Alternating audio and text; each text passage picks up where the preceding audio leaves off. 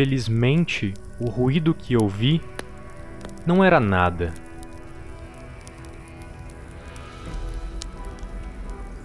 Diferente desse da história que vou terminar de contar para você.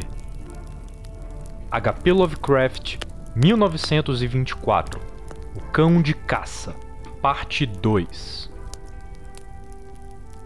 Menos de uma semana depois do nosso retorno para a Inglaterra, coisas estranhas começaram a acontecer.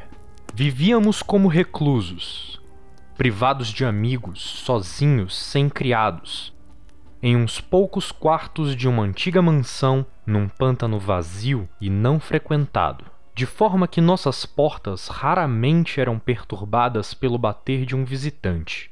Agora, contudo, éramos incomodados pelo que parecia ser um movimento frequente de mãos durante a noite.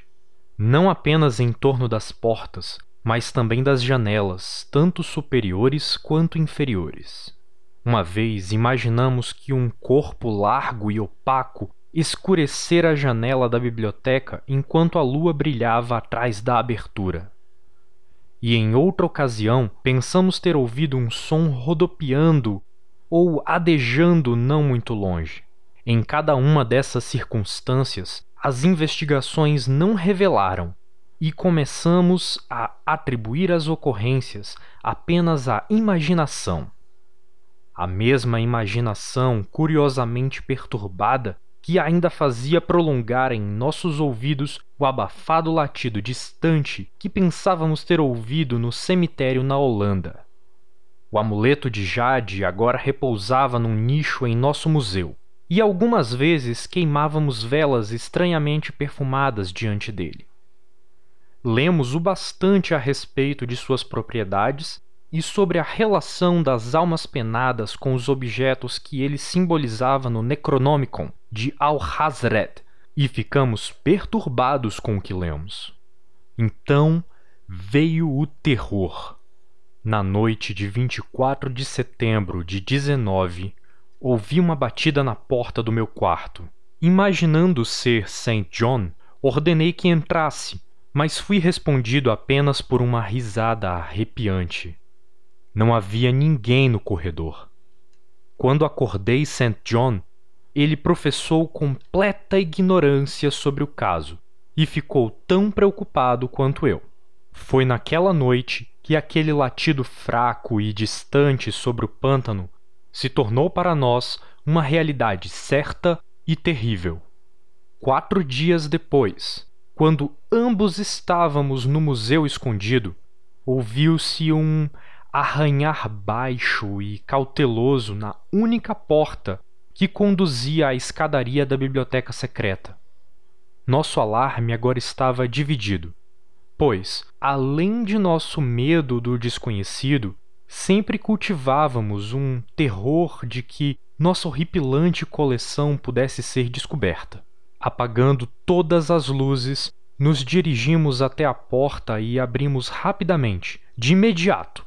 Sentimos uma imprevisível lufada de ar e ouvimos uma estranha combinação de crepitar gargalhadas e conversas articuladas que parecia recender ao longe. Se estávamos loucos, sonhando ou na plenitude de nossas faculdades, nós não tentamos determinar. Apenas percebemos, na mais funesta de nossas apreensões, que a conversa aparentemente desencarnada se fazia ouvir, sem dúvidas, em holandês. Depois disso, vivemos em crescente horror e fascínio. Tínhamos apego principalmente à teoria de que enlouquecíamos juntos em virtude de nossa vida de excitações sobrenaturais. Mas às vezes nos agradava mais nos imaginar em um drama como vítimas de alguma sina rastejante e horrível. Manifestações bizarras eram agora frequentes demais para que pudessem ser contadas, nossa casa solitária estava aparentemente viva com a presença de algum ser maligno cuja natureza não podíamos adivinhar. E todas as noites o demoníaco ladrar assomava no pântano varrido pelo vento, sempre mais e mais alto. No dia 29 de outubro, encontramos na Terra Fofa, sob a janela da biblioteca, uma série de pegadas completamente indescritíveis. Elas eram tão assustadoras quanto as hordas de enormes morcegos que assombravam a velha mansão em um número crescente e sem precedentes. O horror atingiu um ápice no dia 18 de novembro, quando St. John vindo da distante estação de trem para casa depois do anoitecer, foi capturado e dilacerado por alguma apavorante coisa carnívora. Seus gritos alcançaram a casa, então corri até a cena terrível a tempo de ouvir um rufar de asas e ver a silhueta de uma coisa negra anuviada contra a lua nascente. Meu amigo morria enquanto eu falava com ele e não era capaz de responder de forma coerente. Tudo o que ele podia fazer era sussurrar. O amuleto. Aquela coisa maldita. Então colapsou, uma massa inerte de carne estraçalhada. Enterrei-o na meia-noite seguinte em um dos nossos jardins abandonados e murmurei sobre seu corpo um dos rituais diabólicos que em vida ele amara. E, enquanto eu pronunciava a última oração demoníaca, ouvi, ao longe no pântano, o fraco latido de um gigantesco cão de caça. A lua estava alta, mas não ousei fitá-la e quando vi no pântano fracamente iluminado uma larga sombra nebulosa deslizando de um ponto a outro. Fechei meus olhos e me joguei contra o solo. Quando me ergui tremendo, não sei como, e muito mais tarde, cambaleei até a casa e realizei chocantes deferências perante o amuleto de jade verde em seu altar. Com medo de viver sozinho na antiga casa no pântano, Parti no dia seguinte para Londres, levando comigo o amuleto após destruir, queimando e enterrando o que restava da ímpia coleção no museu. Mas depois de três noites ouvi novamente o latido, e depois de uma semana eu sentia estranhos olhos sobre mim sempre que escurecia. Uma noite, enquanto caminhava pelo Victoria Embankment em busca de algum ar necessário, Vi uma forma obscurecendo um dos reflexos das lâmpadas na água. Um vento mais forte que o vento noturno soprou, e eu soube que o que ocorrera a St. John logo aconteceria comigo. No dia seguinte, embrulhei cuidadosamente o amuleto verde de Jade e naveguei para a Holanda. Que misericórdia poderia obter ao devolver a coisa para seu dono silente e adormecido? Eu não sabia mas senti que deveria ao menos tentar algum passo concebivelmente lógico. O que era o cão de caça e por que ele me perseguia eram questões ainda vagas, mas eu ouvira o ladrar no antigo cemitério, e cada evento subsequente, incluindo o sussurro morumbento de St. John, conectara a maldição ao roubo do amuleto. Justificadamente, afundei no mais profundo abismo de desespero quando, numa hospedaria em Roterdã, descobri que ladrões tinham me privado desse único meio de salvação. O ladrar se fez ouvir mais alto naquela noite, e pela manhã li a respeito de uma ocorrência inominável no pior quarteirão da cidade.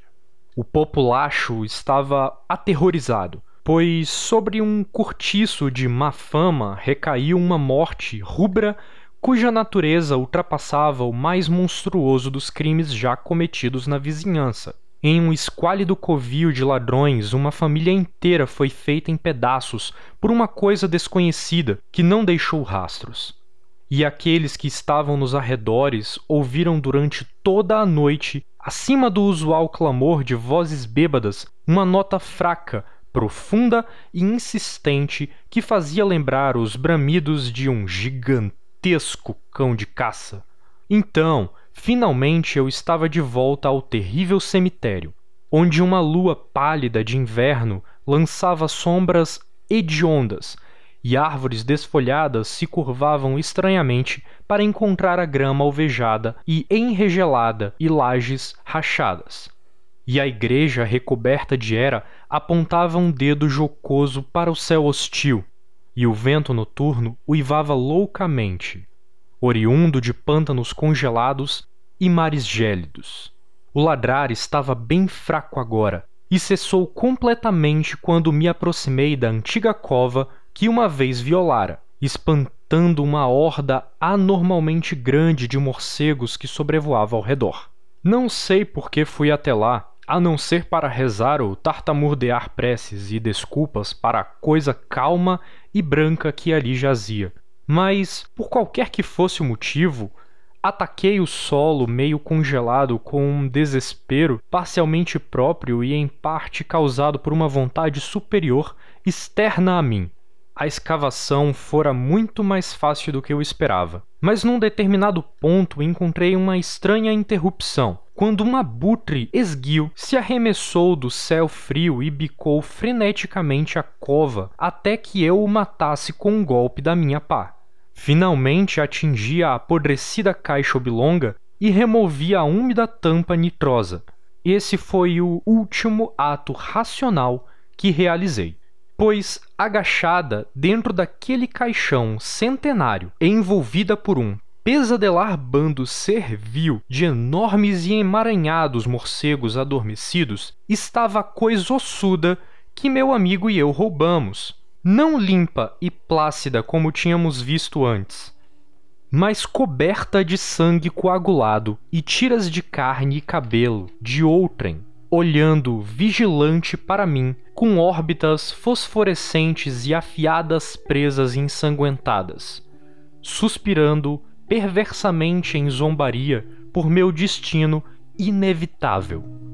E quando emitiu daquelas mandíbulas sorridentes um latido profundo e sardônico, como de um gigantesco cão de caça, percebi que a coisa segurava em sua garra grotesca e imunda o fatídico amuleto perdido de Jade Verde, e então simplesmente gritei e fugi idiotamente, meus gritos logo se dissolvendo em estrondosos risos histéricos. A loucura cavalga o vento estelar, garras e dentes afiados em séculos de corpos, pingando morte ao longo de um bacanal de morcegos vindos das ruínas negras, como a noite dos soterrados templos de Belial. Agora, conforme o ladrar daquela monstruosidade morta e desencarnada se torna mais e mais alto, e o subreptício revoar e ruflar daquelas amaldiçoadas asas membranosas circula cada vez mais próximo, devo buscar com meu revólver o esquecimento, meu único refúgio do inominado e inominável.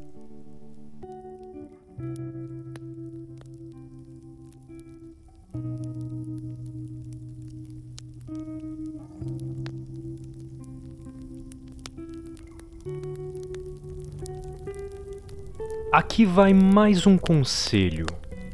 Da próxima vez que ouvir um ruído, tente ignorá-lo. Se não conseguir, talvez ele também não consiga te ignorar.